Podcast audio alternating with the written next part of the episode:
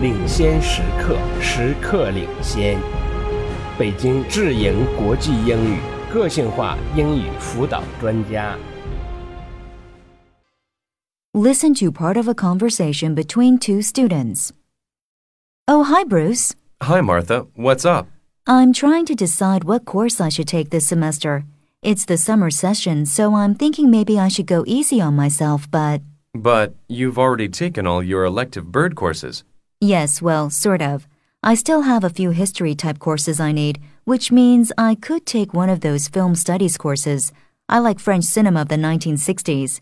I could spend my Wednesday summer nights in air conditioned splendor watching Truffaut and Godard.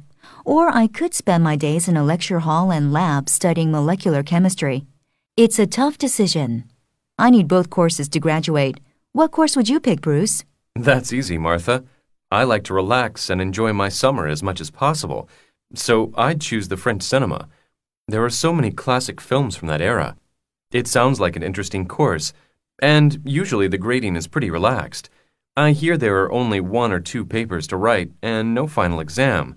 You can't say that about your chemistry course.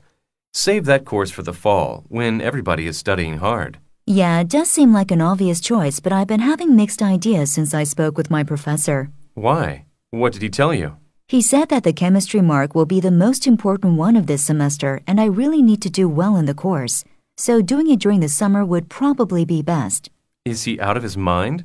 How can you focus on a chemistry course surrounded by the beauty of summer? Well, that's just it. It is only one course, and I'll have lots of free time to enjoy the weather, so it'll make the boring classes a little nicer.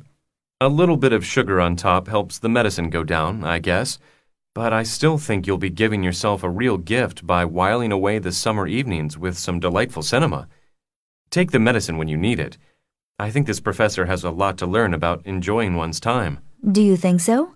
I'm worried that because chemistry will be my last class at school, I won't have the heart to study very hard.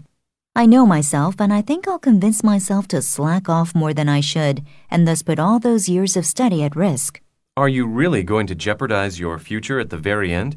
I've known you a long time, and you're so lazy you would have ruined yourself by now if it was going to happen.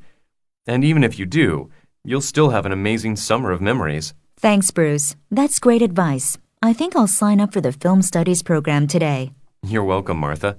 Hey, don't forget to bring your own popcorn.